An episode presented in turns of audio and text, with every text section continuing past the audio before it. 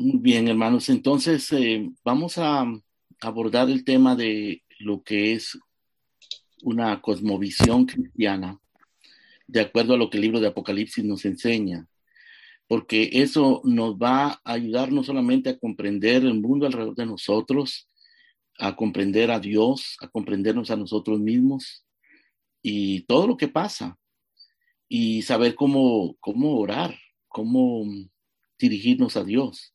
Este, este pasaje y todo lo que aquí se deriva desde la perspectiva en que lo vamos a ver, porque tiene muchas perspectivas, pero desde la perspectiva que lo vamos a ver, tiene relación con la oración del Padre nuestro. Cuando el Señor dijo que nosotros deberíamos de orar pidiendo que el nombre de Dios sea santificado, que el reino de Dios venga y que su voluntad se haga. Porque el libro de Génesis, eso es lo que hace. Eh, el relato de la creación. El relato de la creación lo que hace es exaltar el nombre de Dios.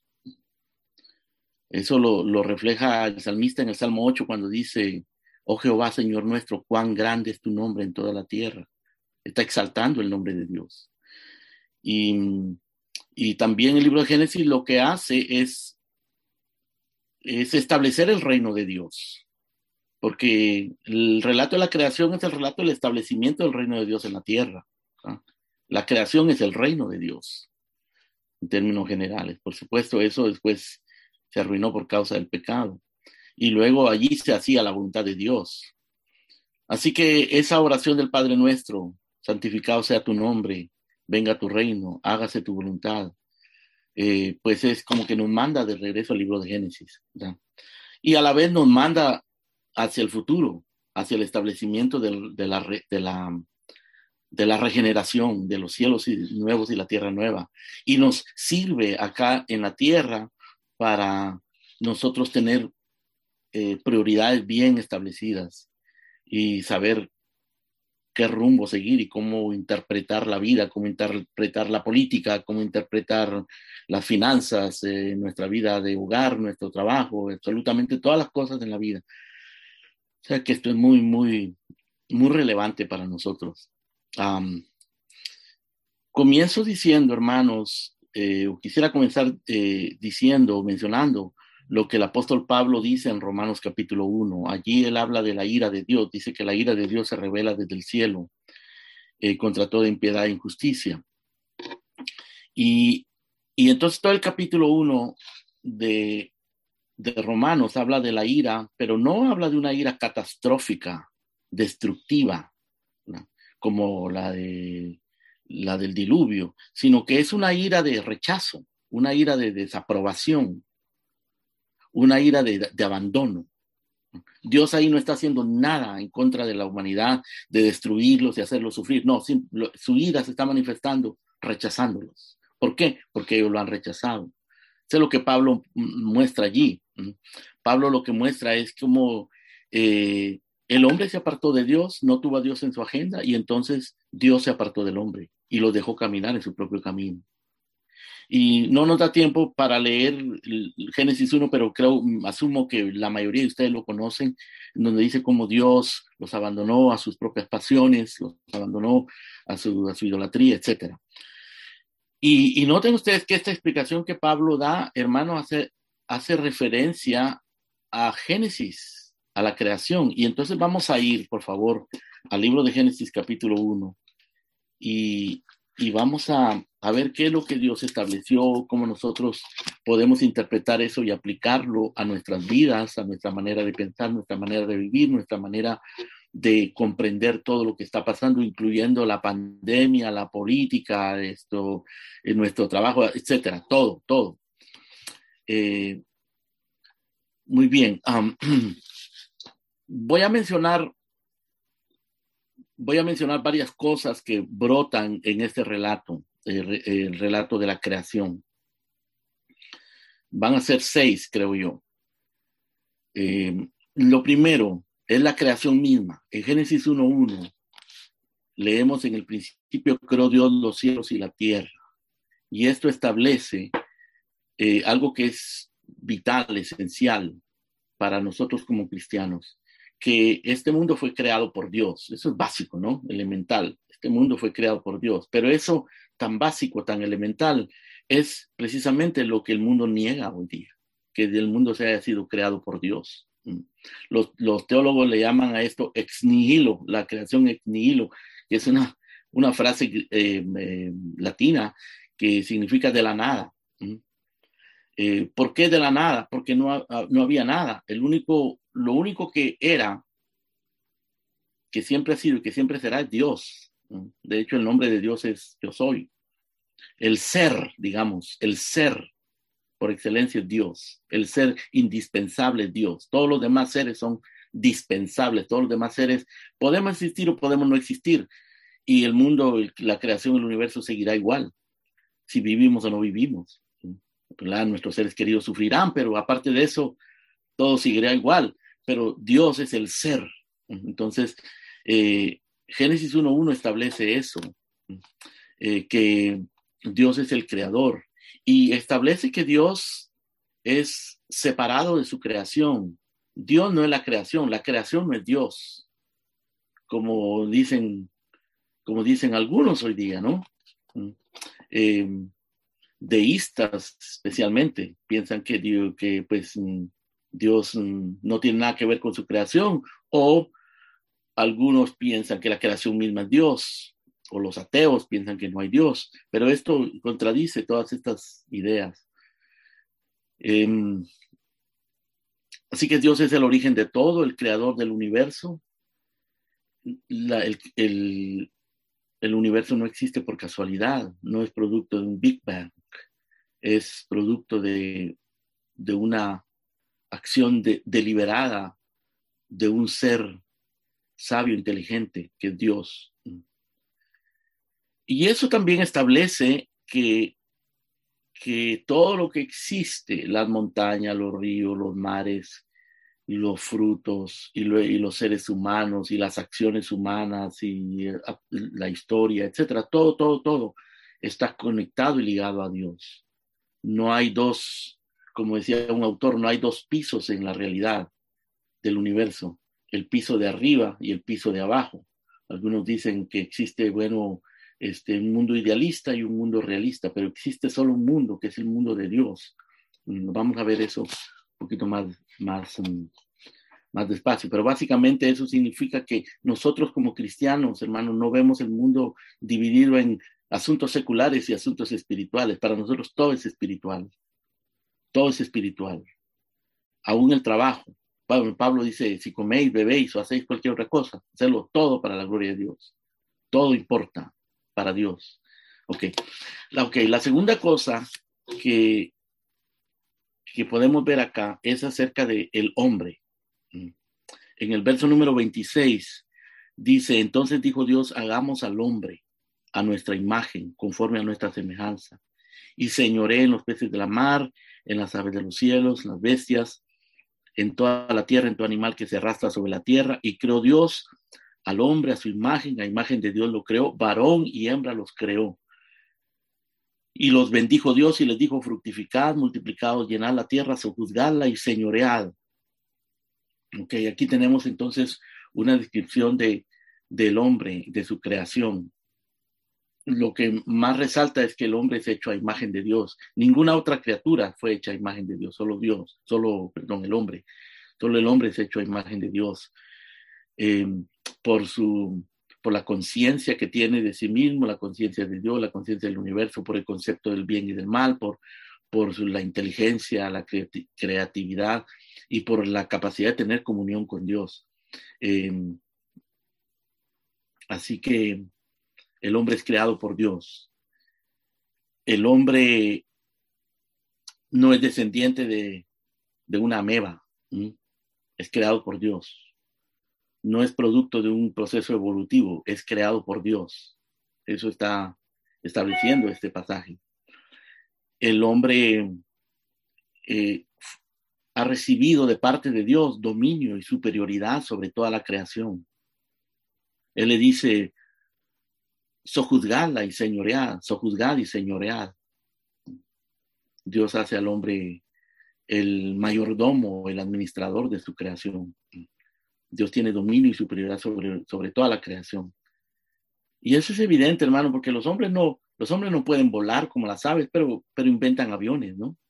Eh, no pueden ir al fondo del mar por sí mismos, pero inventan submarinos. No pueden eh, comunicarse telepáticamente, pero inventan el Internet. Todo eso es el dominio que Dios le dio al, hombre y que el hombre lo usa. Son recursos que Dios le dio al hombre para cumplir una misión, porque aquí también está establecida la misión. Dice, eh, llenad la tierra, sojuzgadla y señoread. Fructificad, multiplicados. Estoy leyendo el verso 28 del capítulo 1. Fructificad, multiplicados, llenad la tierra y sojuzgadla. Entonces, para llenar la tierra y para sojuzgarla, Dios le dio al hombre todas esas capacidades mentales, todas esas capacidades creativas, toda esa imaginación eh, que no la tienen los, los otros seres, porque solo el hombre está creado a imagen de Dios. Entonces, el hombre tiene dominio y superioridad. Y una cosa más que vemos aquí es cómo el hombre y la mujer son creados iguales en dignidad, porque en el verso número 27 dice, creo Dios al hombre a su imagen a imagen de Dios lo creó, varón y hembra los creó. Eh, eh, les está dando el mismo nivel de dignidad y de igualdad al hombre y a la mujer. El hombre y la mujer son iguales en dignidad, en llamado. El llamado de sojuzgar y de enseñorearse es para ambos, no solo para el hombre, es para la mujer también. Pero Dios lo hace eh, de una manera complementaria. No lo hace, no lo hace poniendo, poniendo enemistad o poniendo competencia entre el hombre y la mujer, sino más bien uniéndolos, complementándose el uno al otro. O sea que el, el hombre no, no, no es el jefe, ¿verdad? Y la mujer no es la esclava los dos son dignos y ambos son llamados a esta tarea. Solamente que Dios les, les asigna diferentes papeles. Le asigna un papel específico al hombre. El hombre es cabeza y como cabeza tiene que ser el guía, tiene que ser el protector y tiene que ser el proveedor. Y la mujer es ayuda idónea. Entonces eso está establecido acá. Eso nos ayuda a entender, hermanos, el papel del hombre y la mujer y cómo está siendo trastornado en nuestros días. Ok. Eh, ahora, vean ustedes que en todo esto hay un llamado supremo, el llamado de sojuzgar y enseñorearse, que eso es, eso es mm, ah, equivalente a lo que dice el Padre nuestro, venga tu reino venga tu reino. Ok, en tercer lugar, encontramos que en este universo que Dios creó y, y en la creación del hombre y la mujer, Dios establece la familia, la familia, porque Dios crea al hombre, y de eso nos habla el capítulo 2, ¿no? Dios crea al hombre y, y ve que el hombre no es bueno que esté solo, entonces crea a la mujer. Y dice en el capítulo 2 eh, que Dios hizo caer, verso 21, Dios hizo caer um, sueño, un profundo sueño sobre Adán, y mientras éste dormía tomó una de sus costillas y cerró la carne en su lugar. Y de la costilla que Jehová Dios tomó del hombre hizo una mujer y la trajo al hombre. Y entonces dijo Adán, esto es ahora hueso de mis huesos, carne de mi carne, esta será llamada varona porque del varón fue tomada. Por tanto, dejará el hombre a su padre y a su madre, se unirá a su mujer y serán una sola carne. Noten ustedes aquí esta dimensión, ah, porque ya en el verso 1, capítulo 1, verso 26 nos dice que Dios creó al hombre y creó a la mujer, le dio una misión, etcétera. Ahora está diciendo que los une, los une en matrimonio. Este es un matrimonio lo que estamos aquí presenciando. Y, los une en matrimonio para que en esa, en el contexto de esa institución establecida por Dios, que es el matrimonio, se cree la familia y en el contexto de la familia o como centro de operaciones, digamos así, la familia, entonces se pueda cumplir el propósito de Dios de sojuzgar y enseñorearse de la tierra. Últimamente, hermanos, lo que, lo que nosotros podemos deducir de todo esto es que, que Dios lo que estaba buscando era que su imagen o que el universo, los cielos y la tierra, la, la, creación, se llenara de la imagen de Dios en el hombre, que se reflejara en el hombre y en su creación su gloria, su imagen. Claro, eso se arruinó cuando entró el pecado. Los hombres hoy lo que reflejan, hermano, es una imagen distorsionada, monstruosa de Dios, que es ofensiva para Dios. A pesar de que todavía conservamos la imagen de Dios, es una imagen distorsionada. Pero originalmente no era así. Entonces, eh, el propósito era que esto funcionara en el contexto de la familia y hasta el día de hoy sigue siendo así. Tiene que seguir siendo así. Para que nosotros hagamos la voluntad de Dios, tiene que ser en el contexto de la familia. Claro, como las cosas se han trastornado a causa del pecado, habrá ocasiones en que providencialmente un hombre nunca llegue a casarse o una mujer no llegue a casarse y no tengan hijos. Pero eso no, no es el plan original, pero tampoco es pecado necesariamente. ¿no? Puede ser que en la providencia de Dios eso no suceda en la vida de algunas personas, que si hay alguien soltero que nunca se ha casado, nunca ha tenido hijos o que nunca tuvo hijos, no quiere decir que ese es un pecado, simplemente que en la providencia de Dios así sucedió. Pero, pero en, en el proceso normal de las cosas, eh, la familia es esencial en los propósitos de Dios. Por eso los jóvenes, jóvenes tienen que ser intencionales en buscar una mujer para casarse, pero tiene una mujer piadosa en el Señor y una mujer que tenga esta visión para que no se vaya a trastornar tu vida. Igual las, las, las hermanas solteras. Ok. Entonces, entonces la familia como institución divina no es, no es un convencionalismo social. El matrimonio no es un convencionalismo social como hoy lo dicen los, eh, los mundanos, ¿no? En el mundo se habla del matrimonio como algo innecesario, como una esclavitud innecesaria. No, es un compromiso, es un pacto sagrado establecido por Dios entre el hombre y la mujer. E, es el medio, es el método, es la herramienta de Dios para que se cumpla sus propósitos. Como se decía antes, yo recuerdo en mi, niñez, se hablaba de la célula de la sociedad, que la familia. Eso, ese, ese concepto se ha ido perdiendo porque todo lo están trastocando.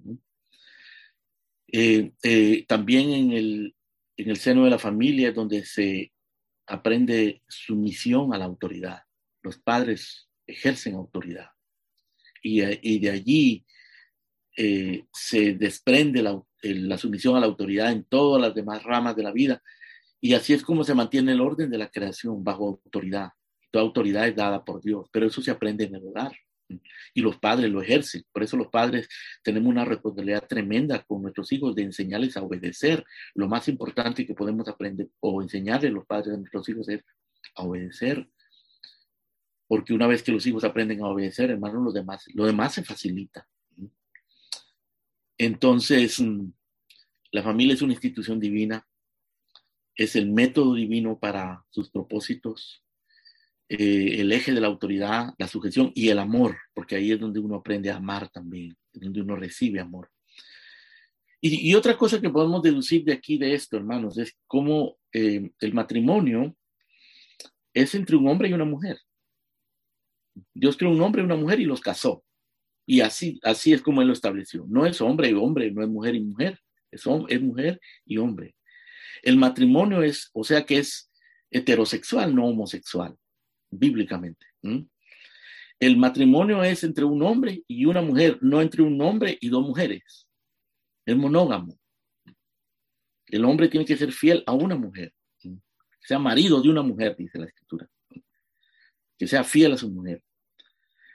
Fidelidad conyugal. Luego también podemos ver que el matrimonio es permanente hasta que la muerte los separe. Serán una sola carne hasta que la muerte los separe. O sea, no el divorcio es aborrecible para Dios. Eh, y la otra cosa que podemos ver aquí en el terreno del, del, matrimonio es el sexo. Dice que, dice en el verso 25 del capítulo 2 que andaban desnudos Adán y su mujer y no se avergonzaban. Esta es una, una alusión a la vida sexual de ellos. Quiere decir que ellos, eh, ellos veían el sexo no como algo morboso, no como algo eh, para eh, entretenimiento o simplemente como placer, aunque el sexo siempre fue placentero y será placentero eh, físicamente, pero ese no era el objeto principal, sino el objeto era la, el cumplimiento de los propósitos de Dios dentro del contexto del matrimonio. Y, aquí se ve que ellos estaban desnudos, y, Adán y su mujer, y no se avergonzaban. Está hablando, en, en, otras palabras, está hablando, hermanos, de una vida sexual pura, de una vida sexual centrada en Dios, de una vida sexual centrada en los propósitos de Dios. Y placentera, sin duda, porque de hecho, la palabra Edén, porque Dios plantó un huerto, ¿no? Y la palabra Edén significa placentero, placer, deleite. Todo ahí era deleitoso, hermano. Todo. La existencia, la creación, la comunión con Dios, el matrimonio, la mujer, el hombre, el sexo, los hijos, los animales, todo era placentero. Los frutos, dice que eran buenos para comer y eh, eh, agradables a la vista y, y, y deliciosos para comer. Y Dios le dijo, coman de todo, solamente del árbol de la ciencia del bien y del mal no coma. Uh, ven, eh, todo esto, hermanos queridos, eh, está en el libro de Génesis, que es la semilla de todo lo que nosotros necesitamos saber para comprender el mundo en el que vivimos, para comprendernos a nosotros mismos, nuestra familia, comprender a Dios, comprender la ciencia, comprender todo. Entonces, eh, ya vimos el, Génesis 1.1 la creación, en Génesis 1.26 la creación del hombre y luego en Génesis eh, 2.22 la institución de la institución de la familia, del matrimonio. Pero también hay otra cosa importante acá, eh, que encontramos la institución del trabajo, la institución del trabajo. Dice que Dios plantó un huerto y, lo llenó eh, en el verso número 5, verso capítulo 2, uh, verso número 8, dice Jehová Dios plantó un huerto, puso allí al hombre, hizo nacer de la tierra todo árbol delicioso a la vista, verso 9, bueno para comer, el árbol de la vida en medio del huerto, el árbol de la ciencia del bien y del mal, un río para regar el huerto, de ahí salían cuatro brazos, de esos ríos salía oro, bedelio, ónice. Em, bueno, era, era una cosa maravillosa. Ya, había toda cosa preciosa, toda cosa deleitosa, todo para, para satisfacerse. Pero el hombre tenía que guardar y labrar el huerto. Eso es trabajo. Posteriormente Dios le dio al hombre que le pusiera nombre a los animales. Y noten ustedes la combinación, son dos tipos de trabajo, un trabajo manual, físico, y otro trabajo mental, el trabajo de, de labrar y guardar, responsabilidad y trabajo manual, físico, y trabajo mental, porque ponerle nombre a los animales debe haber sido una tarea bien imaginativa, una tarea imaginativa, mental, ¿no? de qué nombre ponerle a los animales, cómo hacer ese trabajo, un trabajo muy extraño, ¿no? ponerle nombre a los animales. Pero Adán lo hizo. Eh, trabajo, el hombre trabajaba fuerte antes del, del, pecado y el problema ahora con el trabajo no es el trabajo mismo, sino que el, el hecho de que Dios estableció que a causa del, del pecado el trabajo habría de, de, ser con el sudor de nuestra frente. Yo no creo que antes no sudaban, pero ahora es un sudor diferente y con dolor, dice, comerás todo, todos los días del pan.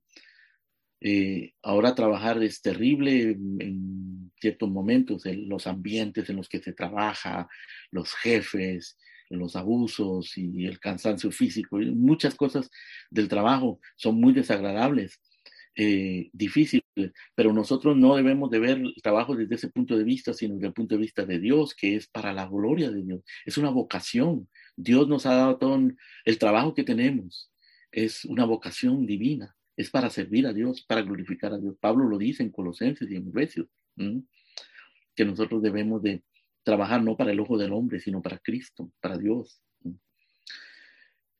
Eh, así que vemos la institución del trabajo, la institución del matrimonio. Y, y el trabajo implica, hermanos, por supuesto, responsabilidad, responsabilidad personal, mayordomía. El trabajo significa pues que va a haber cosechas y las cosechas van a traer prosperidad, van a traer bienes. Eh, y entonces aquí hablamos de la propiedad privada, que los diez mandamientos se refieren a la propiedad privada, cuando dice no hurtarás o cuando dice no codiciarás. Eh, ese mandamiento no hurtarás y ese mandamiento no codiciarás está estableciendo la propiedad privada, es decir, lo que es de tu hermano, lo que es de tu prójimo, es de él. Por eso estamos en contra del socialismo, del comunismo, ¿verdad? Cada uno tiene que trabajar. Uno no puede estar esperando, Dios no, Dios no le iba a dar al hombre, Dios le dio un trabajo para que él lo labrara, labrara y se ganara su propio pan. Entonces, eh, eh, la propiedad privada es, algo sagrado, que Dios lo estableció. Y claro, nosotros tenemos que ser generosos con lo que Dios nos da y usarlo para su gloria, pero es nuestra responsabilidad administrarlo. Em, así que en esto del trabajo se establece la mayordomía y la propiedad privada. Muy bien, otra cosa importante que se establece acá es el descanso. Dios trabajó seis días y el séptimo día descansó. Y luego Dios nos enseña los diez mandamientos. En base a eso que Dios hizo, que nosotros debemos descansar. Seis días trabajarás y harás toda tu obra, pero el séptimo día será santo para Jehová. No harás en él obra alguna, ni tú, ni tu hijo, ni tu siervo, ni tu sierva. Eh, te lo leo para que veamos la, la, relación estrecha que hay entre esto y el mandamiento. Mm. No harás en él obra alguna, tú, ni tu hijo, ni tu siervo, ni tu criada, ni tu bestia, ni tu extranjero que está dentro de tus puertas, porque en seis días hizo Jehová los cielos y la tierra y el mar y todas las cosas que en ellos hay, y reposó en el séptimo día. Por tanto, Jehová bendijo el día de reposo y lo santificó. Entonces Dios está estableciendo aquí el día de reposo. Y el día de reposo, hermano, no se refiere a reposo físico, porque nosotros para reposar físicamente tenemos toda la noche. Todas las noches Dios hace que se oscurezca y nosotros ya cansados vamos a descansar. Toda la creación se tira a descansar, excepto los, los, animales nocturnos, ¿no? Pero de todas maneras ellos descansan en algún momento. Pero nosotros en la noche descansamos, en las noches, todas las noches descansamos. Eh, Dios nos da. A mí siempre me asombra, hermano, que usemos tanto tiempo para dormir. Yo diría, si, si, pudiéramos dormir menos, tendría, podríamos hacer más cosas. Pero no, Dios es más sabio que nosotros. Quizás perderíamos ese tiempo o pecaríamos más en esas horas. Pero en, en, digamos, seis horas que dormimos en la noche o, o, cinco o siete u ocho, yo no sé cuántas horas duerme cada uno de ustedes, pero lo que sea, el, el médico me dijo a mí que idealmente yo debería dormir siete horas y trato, pero no puedo eh, me despierto un poco más temprano que eso, pero, pero eso es, eh, uno necesita ese sueño y Dios nos regala ese descanso diario, pero cuando Él habla del descanso del día del Señor, no está hablando de descanso físico, eso no quiere decir que el día del Señor no podamos tomar una siesta, porque estar en el culto cansa mentalmente, pero, pero el descanso básicamente no es físico, sino es el descanso de todos los afanes de la, de la vida cotidiana. Cuando él dice, seis días trabajarás y harás toda tu obra, y el séptimo día será reposo para Jehová, tu Dios. Él está diciendo, olvídense ustedes de todo lo que les preocupa, de todo lo que les afana, de todas sus responsabilidades cotidianas. Ese día es un día santo para que ustedes descansen de todo eso y se dediquen a Dios y al prójimo. Que cumplan el mandamiento del amor. Amar a Dios cultivar ese amor a Dios y cultivar el amor al prójimo, practicar el amor al prójimo. Entonces, el descanso está relacionado estrechamente con la adoración. Por eso tenemos el Día del Señor. Está estrechamente relacionado a la gran comisión, hacer discípulos. Es el día de hacer discípulos, de edificarnos los unos a los otros. Claro, tenemos que adorar a Dios todos los días y hacer discípulos todos los días, pero ese día en particular, en específico, es un día sagrado dedicado a eso, el día santo del Señor. Por eso amamos el día del Señor. Por eso los creyentes deben amar el día del Señor. No todos lo hacen, hermano. Hay, hay maestros que enseñan, no enseñan el día del Señor y es más, están en contra del día del Señor, como nosotros lo entendemos. Pero aquí está establecido. Y ese es el día para, para estar en la iglesia, pero no solo en la iglesia, es el día para visitar, para ayudar, para edificar, amar a nuestro prójimo, hacerle bien a nuestro prójimo. Día de compasión, de misericordia y de adoración. Muy bien. Entonces, eh, vemos aquí, hermanos, cosas esenciales para nuestra vida, para, para comprender y no dejarnos engañar por todas esa, por todo ese, ese diluvio de, de propaganda y de filosofías mundanas que distorsionan por completo la visión de la vida. Nosotros como creyentes tenemos a dónde aferrarnos, tenemos una explicación coherente de todo lo que pasa. El mundo quiere hacernos creer que la ciencia y la religión no tienen nada que ver y que la política y la iglesia no tienen nada que ver. Claro que sí tienen que ver. No quiere decir que la iglesia o que en, la, en, la, en una nación haya una iglesia oficial, no. Pero quiere decir que nosotros como iglesia y como creyentes, hermanos, tenemos una explicación coherente, unificada de todas las cosas incluyendo la ciencia, la creación, incluyendo el matrimonio, la familia, el sexo, la propiedad privada, el trabajo, absolutamente todas las cosas, la política y la filosofía. Y esto es lo, lo, el último punto que quiero eh, marcar, hermanos, eh, sobre la filosofía. En el capítulo 3 aprendemos mucho de la filosofía, porque se parece un filósofo engañoso. Y él, lo primero que hace, hermano, ese filósofo, en el verso 1, y, dice que era muy astuto y, y, llegó disfrazado. Y supo a dónde llegar, no fue al hombre, fue a la mujer. Fue con la mujer que se puso a hablar. Y lo primero que dijo fue, con que Dios con que Dios os ha dicho, no comáis de todo árbol del huerto.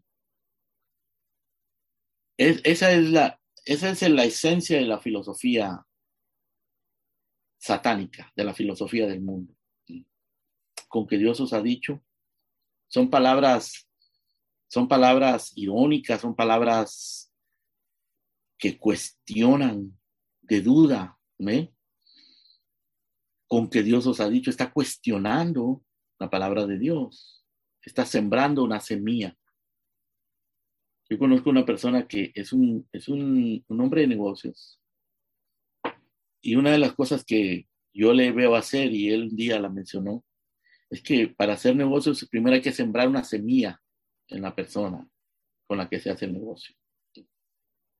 Ir sembrando semillas para que después cuando llegue el momento de la, del, del negocio, ya esa persona está condicionada a seguir el rumbo que él quiere que siga el negocio, ¿no? Eso es lo que Satanás está haciendo aquí, sembrando semilla con que Dios os ha dicho, no comáis de todo árbol del huerto. Y fíjense ustedes que Dios había dicho que comieran de todo árbol del huerto. En el verso em, en el verso 16 del capítulo 2, mandó Jehová Dios al hombre diciendo, de todo árbol del huerto podéis comer. Y Satanás le dijo, Dios dijo que no comáis de todo árbol.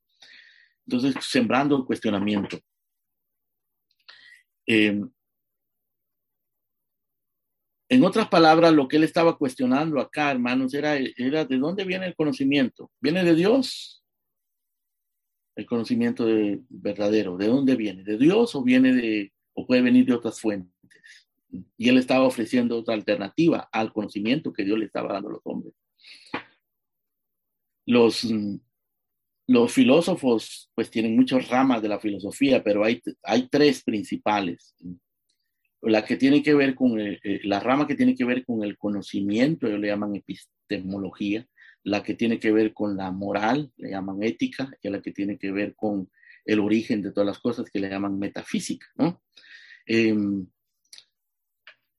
Satanás se metió por ahí, por la epistemología, o sea, el conocimiento, diciéndole, mire, ustedes no necesitan a Dios para conocer las cosas. Hay otras alternativas donde se puede conocer todo. Eh, luego, la moral. Se metió en el asunto de la moral y les dijo, ustedes no necesitan a Dios que les diga lo que es bueno y lo que es malo. Ustedes lo pueden conocer por sí mismos. Y luego se metió en, el terreno de la metafísica, de la ontología, del, origen de, la vida y del ser. Y les dice, ustedes serán como dioses. Dios sabe que si ustedes comen de eso, serán como dioses. Ustedes son dioses. O sea, les está diciendo, ustedes pueden, con su propia lógica y razón, conocer las cosas sin necesidad de Dios. Ustedes pueden eh, conocer lo que es bueno y determinar lo que es bueno y lo malo sin que Dios se los esté diciendo. Ustedes pueden ser dioses por sí mismos, no necesitan a Dios. Ustedes se valen a sí mismos. Entonces, lamentablemente, Eva cayó en la trampa y Adán también. Y, y les trastornó el mundo entero.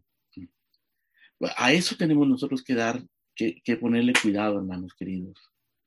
Tenemos que ponerle cuidado a, a la manera en que pensamos y de dónde nosotros adquirimos nuestro conocimiento.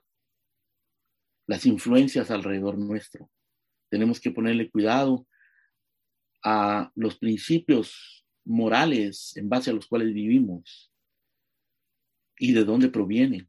Tienen que provenir de los diez mandamientos que no es otra cosa que el amor, el amor a Dios y el amor al prójimo. Y, también, ¿quiénes somos nosotros? ¿Quiénes somos? ¿De, quién dependemos? Y, cuál es el origen de nuestro ser? Yo comencé diciendo que el único ser indispensable, el ser supremo, absoluto, es Dios. Nosotros somos, pero porque Dios nos da su ser, de su ser. El día que Dios decida no somos más, somos como la hierba del campo que se seca. Pero Satanás viene desafiando el orden de la creación.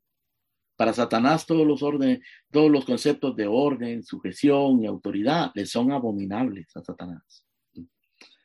Satanás viene y reclamando igualdad para todos los, los seres humanos. Un reclamo hipócrita, irracional. Porque eh, Dios hizo igual a, todos los hombres en el sentido de dignidad, pero le dio a, los, hombres diferentes papeles, diferentes posiciones en su providencia, y al hombre y a la mujer le dio también diferentes papeles. Satanás pretendía que el hombre y la mujer son iguales y lo sigue pretendiendo el día de hoy. Satanás lo que es muy seductor y muy poderoso porque le ofrece autonomía y realización personal al mundo. Eso le ofreció a, Eva, autonomía y realización personal. Pero esa autonomía es esencialmente respecto a Dios, autonomía de Dios, no autonomía de Él, ni autonomía de nuestro pecado. Esa, esa autonomía con respecto a, a, a Dios, con respecto al orden establecido por Dios. Por eso es que Satanás se va de Adán el representante de la creación, y se dirige de una manera aduladora a la mujer. Está como, como elevando a la mujer, ¿no? Poniéndola eh, por encima del hombre prácticamente. Y, esto, esto hace, hace lucir a Satanás como equitativo, como si estuviese nobleciendo a la mujer y corrigiendo la desigualdad que Dios puso entre ella y el hombre. para Satanás no, no, no bastaba ni basta hasta el día de hoy que Dios haya hecho al hombre y a la mujer iguales en dignidad. Él exige igualdad en la vocación, igualdad en, todo. Y, toda diferencia y toda sujeción tiene que ser abolida según Satanás. Satanás es un tremendo feminista, hermano. Y, y es un especialista en, redefinir el lenguaje, la lógica, la realidad, la verdad, y usa métodos bien sutiles. Todo lo que habla está envuelto en el escepticismo, la subjetividad. Pero eso lo está haciendo desde, desde, desde allí, desde el Edén, y lo sigue haciendo el día de hoy. Eso es lo que estamos viendo nosotros, por eso es que nuestra sociedad está como está. Los argumentos satánicos apelan a la autonomía y a la pasión humana, a las emociones. Y entonces él puede jugar bien el papel de libertino, de legalista, de religioso, de agnóstico, de feminista, de sexista, de posmodernista, de racionalista, naturalista, teólogo, de todo, de ángel de luz, dice Pablo, también puede jugar el papel. Satanás es todo a todos. Y, y, le transforma la mente al, al mundo. No a nosotros, hermanos, si nosotros nos aferramos y nos anclamos en la verdad de la palabra de Dios. Eh, eh, todo esto que yo he dicho, hermanos, está, se puede resumir en una sola cosa. O interpretamos el mundo y la vida y todo lo que implica el mundo y la vida, lo interpretamos a la luz de Dios y de su palabra, o lo interpretamos poniéndonos en el centro a nosotros mismos. Mm.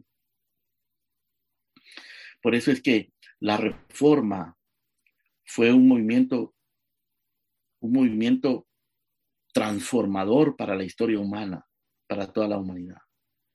La reforma enfatizó muchas cosas, pero hay dos esenciales, hermano, que transformaron el mundo.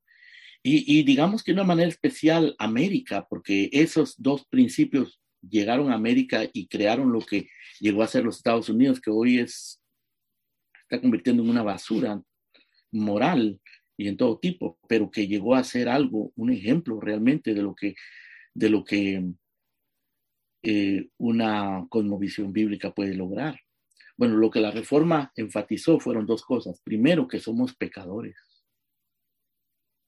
Y entonces, a causa de la pecaminosidad absoluta de los seres humanos, el hombre tiene que ser justificado por fe y no por obras, porque somos pecadores.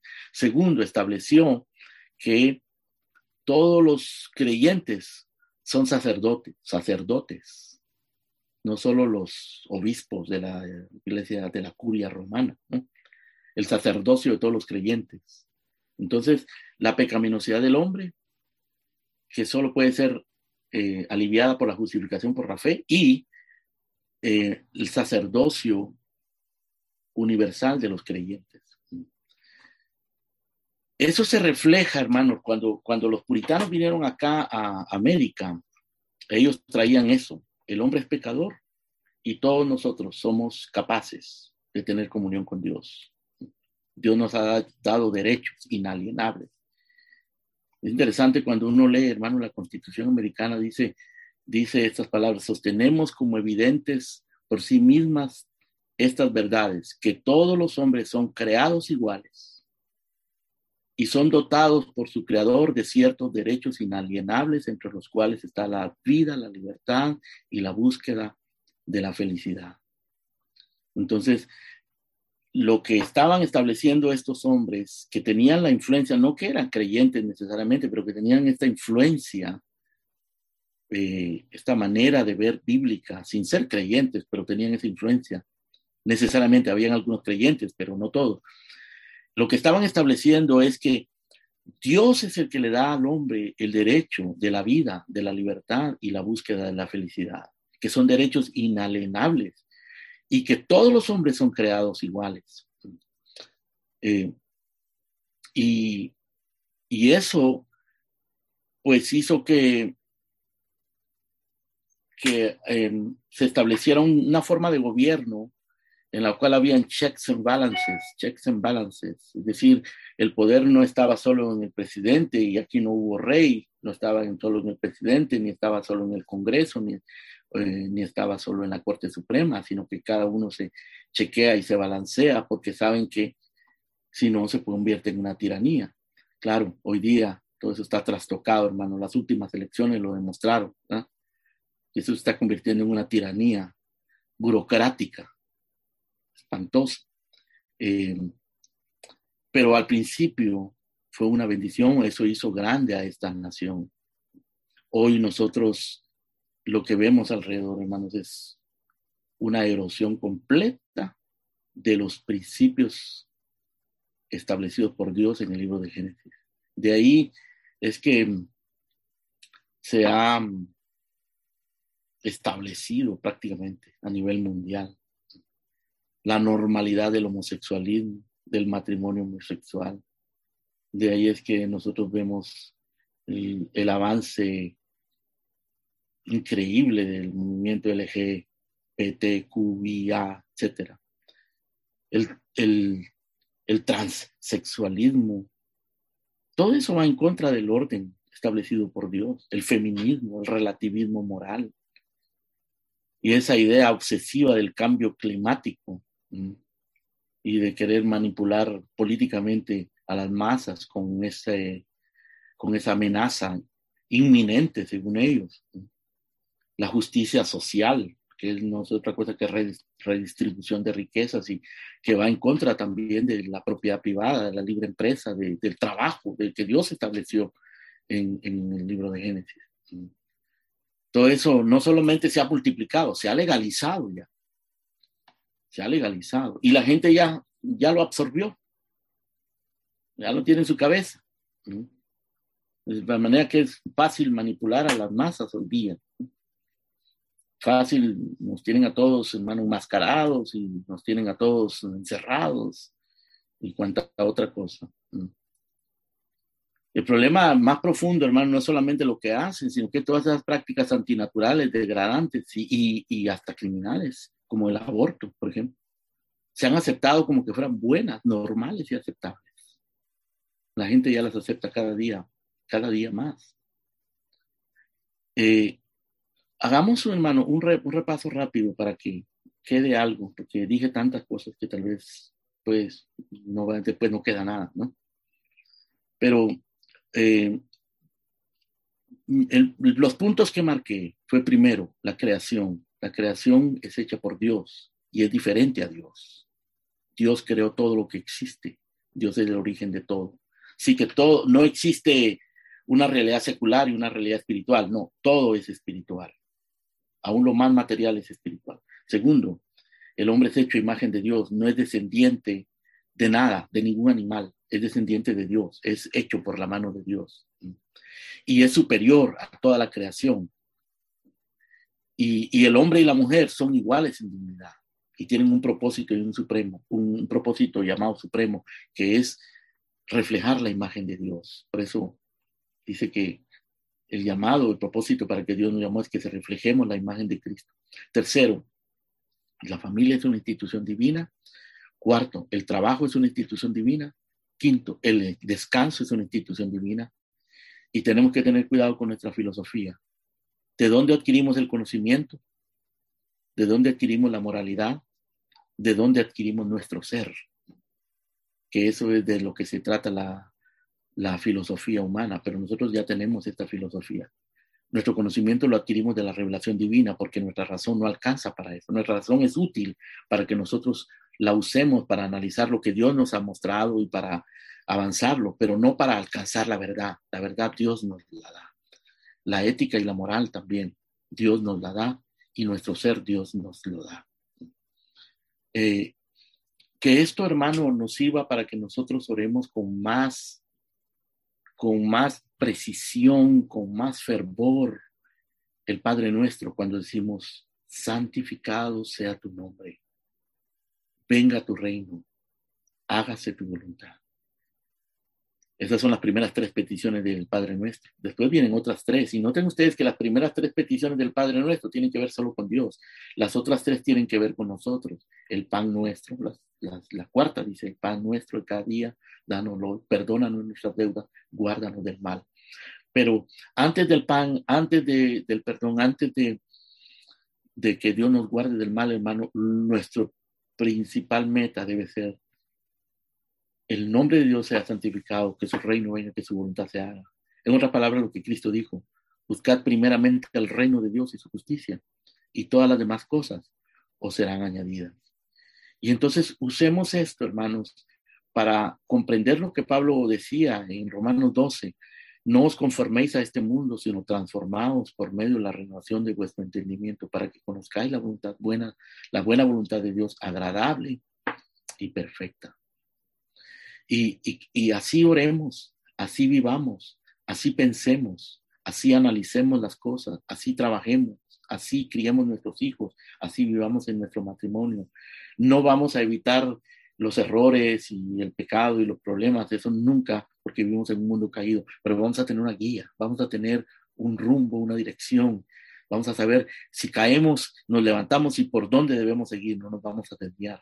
Que el Señor nos ayude en todo esto, nos dé gracia y nos permita estar claros en esto, tener una cosmovisión, una visión ordenada de las cosas conforme a Dios.